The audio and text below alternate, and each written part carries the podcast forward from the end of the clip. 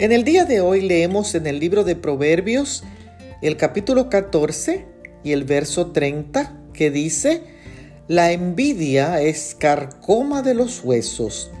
Mi difunta hermana me envió un regalo desde New York donde ella vivía.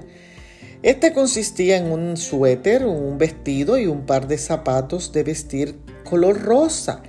Eran tan hermosos que lo usé con un vestido color lila para ir a la iglesia. La hermana Victoria, cuando me los vio, le encantó y me echó muchísimos piropos y me pidió que se los regalara. Yo le dije que no porque era un regalo de mi hermana mayor. Me llamaba por teléfono, me visitaba, me insistió tanto que al final se los regalé. Cuando volví en sí, lloré porque era un recuerdo de mi hermana y yo había cedido a esa presión. Me sentí como una verdadera marioneta y me di cuenta que la hermana nunca usó los zapatos. No sé si le quedaron grandes o pequeños, pero el final es que nunca los usó. El texto de hoy dice que la envidia es carcoma. La carcoma es el polvo que deja un insecto. Es la preocupación grave que consume al envidioso. Por eso la envidia es tan destructiva y es tan peligrosa. Quiero decirte que si has sentido envidia, pide a Dios que te ayude a deshacerte de ella. Bendiciones.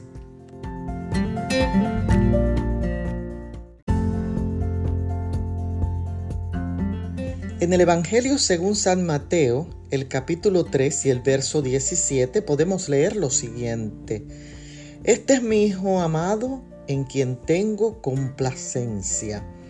Cuando el padre de mis hijos enfermó y falleció, mi hijo, quien había tenido una relación muy estrecha con su padre, me dijo que le habían quedado muchas preguntas por hacerle a su papá y que le gustaría escuchar de nuevo su voz. El texto de hoy tiene origen al inicio del ministerio terrenal de Jesús, cuando fue bautizado por Juan el Bautista, y la voz del Padre declaró que Jesús era su Hijo amado. Esa voz que reafirmaba el amor hacia su Hijo Cristo Jesús. El bautismo de Cristo nos enseña que este es esencial para todos los hijos de Dios. Mediante el bautismo confesamos que comenzamos una vida nueva y somos discípulos de Cristo. Al escuchar la voz de Dios, Jesús pudo sentir la relación de amor que tenía con su Padre una voz de seguridad y confianza para su ministerio. Hoy quiero invitarte a que brindes la voz de amor a tus hijos y complácete en ellos, estimulándolos a vivir su vocación. Bendiciones.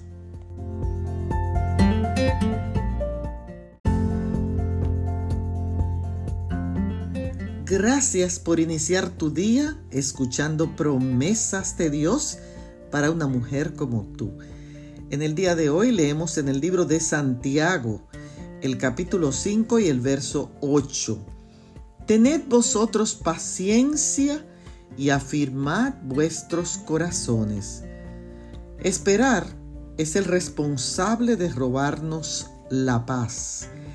Esperar que te suban el sueldo que te sanen de una enfermedad avanzada, esperar que se te cumplan tus sueños, esperar que te terminen de reparar algo roto en la casa, esperar que te crean, esperar que te amen, esperar que te sorprendan, esperar, esperar, esperar. Pero el apóstol Santiago en el texto de hoy nos insta a tener paciencia. ¿Qué es lo más difícil mientras esperamos? Lo más difícil es permanecer en paz para evitar enojarnos y cometer una imprudencia, que es lo más recomendable, permanecer en paz.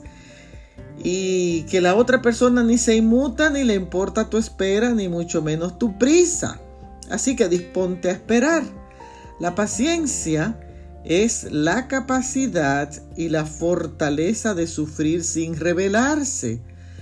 Ay Señor, Hoy ayúdanos a tener la virtud de la paciencia, a respirar y hacer una pausa para no pecar.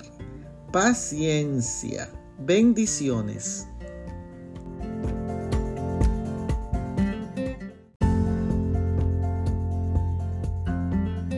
Muy buenos días y bienvenidos a su espacio. Promesas de Dios para una mujer como tú. En el día de hoy leemos en la primera carta a los Corintios, el capítulo 15 y el verso 22, donde la palabra de Dios nos dice, porque así como en Adán todos mueren, también en Cristo todos serán vivificados. Todavía puedo sentir dolor en el corazón por la muerte de mi prima Judith. Judith era una persona dinámica, llena de vida, a quien le encantaba servir y reír también.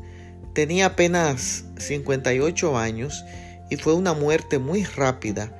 Pero el texto de hoy calmó mi pesar cuando me dice, en Cristo todos los creyentes volverán a vivir, así que volverás a ver a Judith, porque la muerte es solamente temporal no es un adiós, es un hasta luego. Ella tenía su fe puesta en Cristo Jesús y sabía que Él le había perdonado sus pecados. Así que la muerte ya no tiene poder sobre Judy. Fue destruida con la victoria de Cristo en la cruz. Prepárate para encontrarte con tus seres amados. Bendiciones.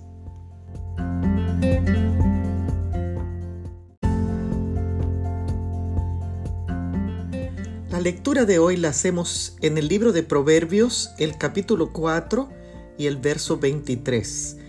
Guarda tu corazón, porque de él mana la vida. Hoy se celebra el Día Mundial del Corazón, una proclama de la Organización Mundial de la Salud en conjunto con la Organización Panamericana de la Salud y el objetivo es concienciar sobre las enfermedades cardiovasculares, su prevención, su control y su tratamiento, ya que son la primera causa de muerte en el mundo, cobrando más de 17 millones de vidas al año. Estas organizaciones recomiendan buena alimentación, ejercicio físico, control del peso, control del colesterol, evitar el tabaco, la sal y el alcohol. Por eso hay que cuidarlo como algo valioso, porque el corazón es la fuente de la vida. Guardar tu corazón es básicamente guardar tus pensamientos, tu voluntad, tus decisiones, tus deseos, tus actitudes y tus palabras también. Hoy el llamado es guarda tu corazón cultivando la buena salud y cultivando un espíritu de obediencia al Dios Todopoderoso. Bendiciones.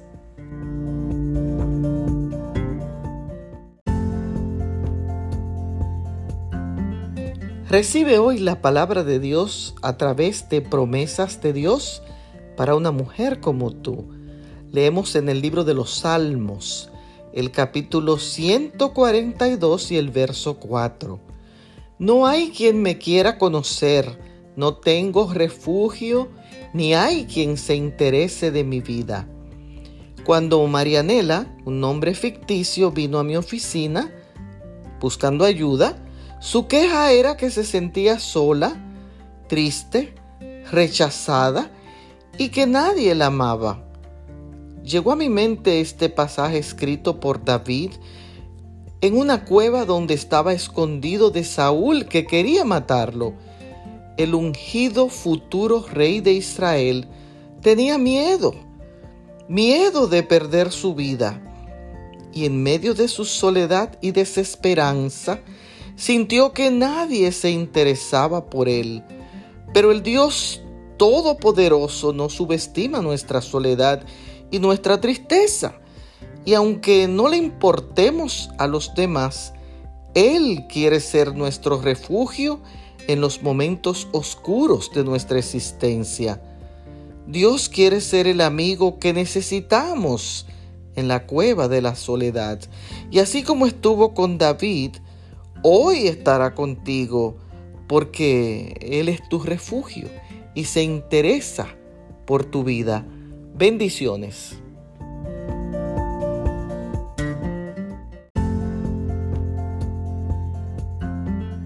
Siempre utilizo nombres ficticios y en este caso vamos a llamarle Juana y Elsa. Ellas se habían peleado por cosas que según ellas ni siquiera recordaban, pero estaban de acuerdo en que se habían ofendido la una a la otra. De repente se encontraron trabajando en la misma empresa y después de varias semanas de estar trabajando juntas, Juana se encontró con Elsa en el baño y le dijo, mira, yo no sé qué decirte, lo único que puedo hacer es pedirte perdón. Elsa lo aceptó y se reconciliaron. El texto de hoy, escrito por Pablo a los Colosenses, el capítulo 3 y el verso 13, nos dice, de la manera que Cristo os perdonó, así también perdonaos mutuamente. En este texto la reconciliación llegó porque tanto Elsa como Juana habían experimentado el amor y el perdón de Dios que hace que nos perdonemos los unos a los otros. Dios en su infinito amor llama a los fieles creyentes a perdonar y a vivir en paz Así que si hoy tú no sabes cómo pedir perdón, recuerda que Cristo te perdonó, te liberó y te llama a perdonar y a pedir perdón. Bendiciones.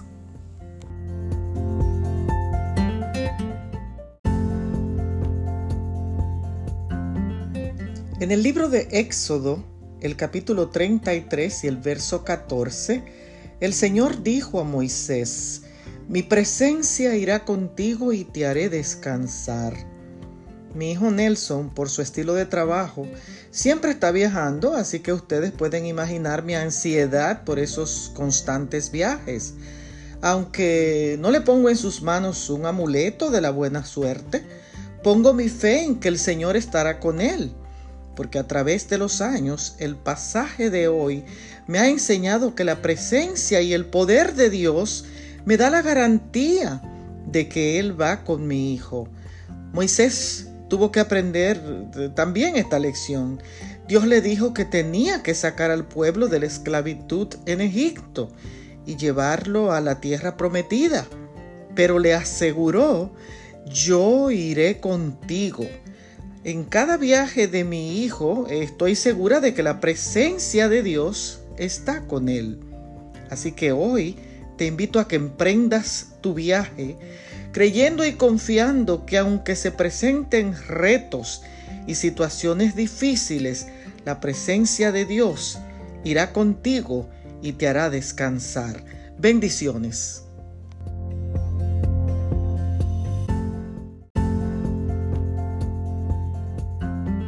Recibe un fuerte abrazo en el día de hoy.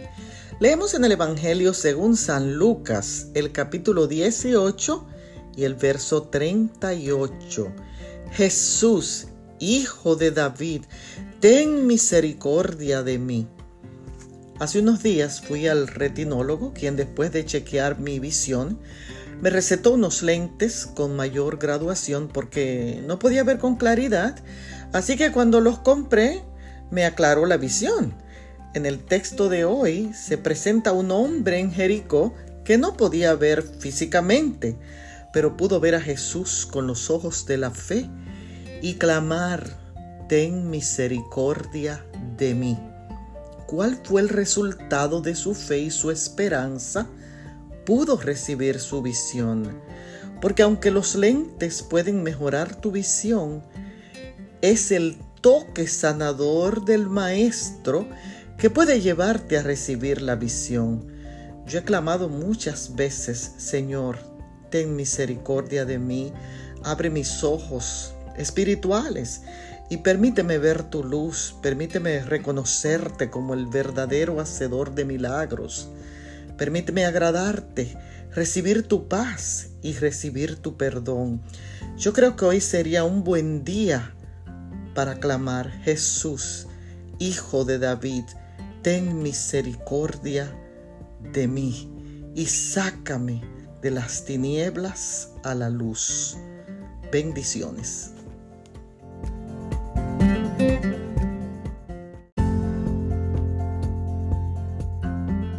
Qué privilegio poder bendecirles en esta hermosa mañana. Leemos en el libro de Josué el capítulo 24 y el verso 15. Yo y mi casa serviremos al Señor. Josué era el hijo de Nun, ayudante y sucesor de Moisés, a quien Dios le dio la orden de llevar su pueblo a la tierra prometida. Hizo en esta lectura la exhortación al pueblo de seguir y reverenciar a Dios con integridad y con verdad. José fue un hombre fiel y ahora, después que Moisés muere, él se encuentra con que tiene que guiar al pueblo de Israel. La Biblia dice que Josué era hijo de Nun y aunque no conocemos mucho de este hombre, podemos pensar que había dejado un legado de amor y obediencia a Dios y aunque es cierto, nosotros no podemos tomar decisiones por nuestros hijos, pero sí podemos orientarlos y guiarlos para que puedan tener un carácter noble y puedan tomar decisiones correctas.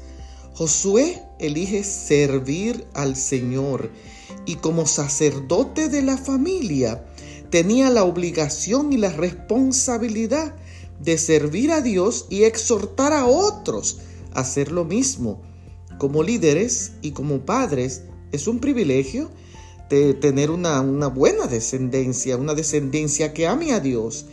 Así que tengamos la actitud de Josué en este día de servir a Dios. Bendiciones.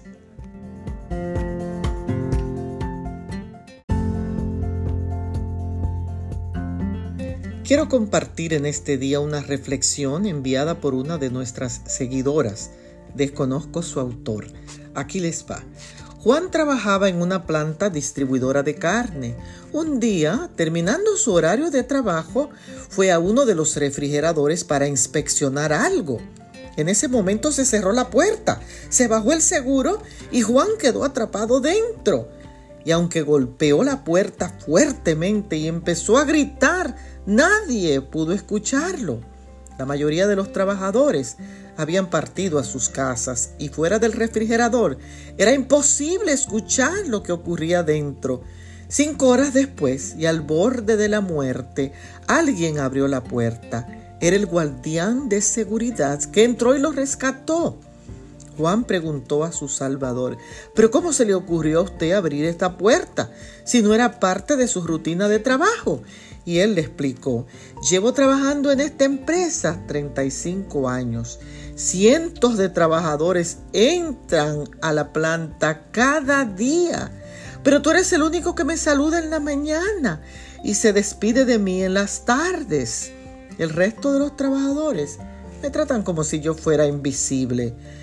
Hoy, como todos los días, me dijiste tu simple hola a la entrada pero nunca escuché el hasta mañana.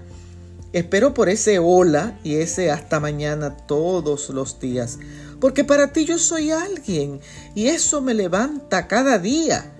Cuando no oí tu despedida, supe que algo te había pasado. Te busqué y te encontré. En la carta a los Efesios, el capítulo 4 y el verso 32, la palabra de Dios nos dice, antes, sed benignos los unos con los otros.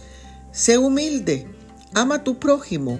Todos somos importantes, desde tu jefe hasta el que te sirve el café en la mañana. Bendiciones.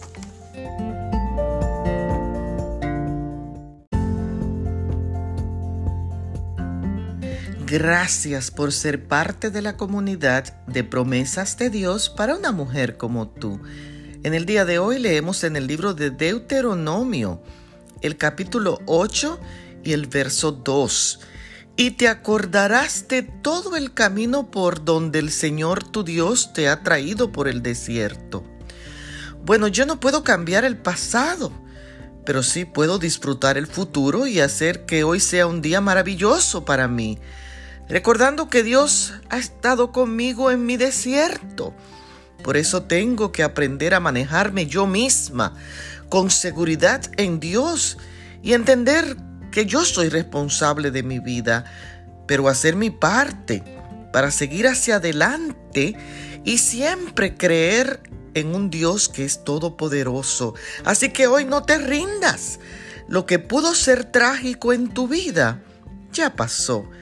Levanta hoy tu cabeza y recuerda que tus pensamientos determinan tu actitud. Elige hoy recordar por dónde el Señor te ha traído en ese desierto. Elige vivir. Bendiciones.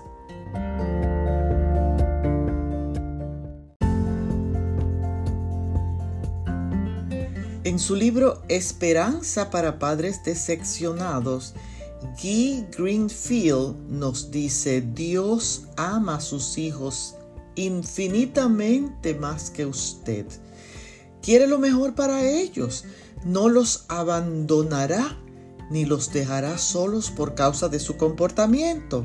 Sus hijos son un don que Dios le dio y si se los devuelve a Dios en oración, puede confiar en que Él hará el máximo de acuerdo con su amor para guiarlos nuevamente a sendas de justicia. Si ustedes como padres cristianos alguna vez dedicaron sus hijos al Señor y en años recientes uno de ellos se ha extraviado, él o ella no está más allá del alcance de Dios. Él sabe dónde está ese hijo o esa hija y lo que está haciendo pensando y no abandonará a ese hijo o a esa hija. Continuará con su cuidado vigilante, su búsqueda, su llamamiento para que vuelva y su amorosa provisión.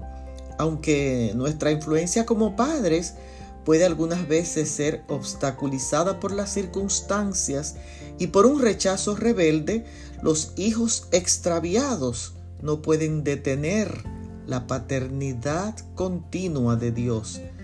El salmista tenía una confianza tan inamovible en la paternidad continua de Dios que podía decir con confianza, aunque mi padre y mi madre me dejaran, con todo Jehová me recogerá.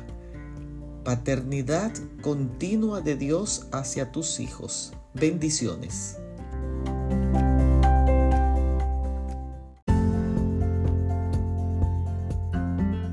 En el Evangelio según San Juan, el capítulo 12 y el verso 21, unos griegos se acercaron a Felipe y le rogaron, Señor, quisiéramos ver a Jesús.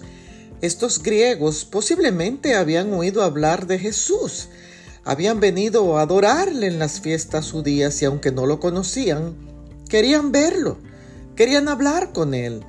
Dice el pasaje que estos griegos se acercaron a Felipe y le rogaron, se acercaron a Felipe para que fuera su intermediario, porque reconocieron en Felipe a un hombre que caminaba con Jesús.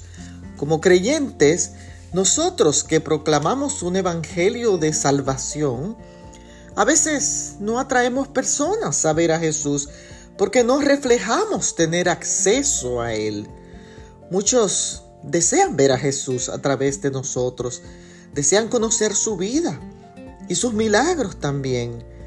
Quiero ver a Jesús para conocerlo, quiero verlo para oír su voz, quiero verlo para servir a otros Quiero verlo para, para amarlo, para hablarle, para imitarlo, para caminar con él. Quiero verlo para seguirlo. Quiero verlo para ser una persona transformada. Quiero verlo para amar a otros como Él los ama. Quiero verlo para someterme a Él. Quiero verlo para alcanzar su perdón. Quiero verlo para ser salva. Hoy quiero ver a Jesús. Bendiciones.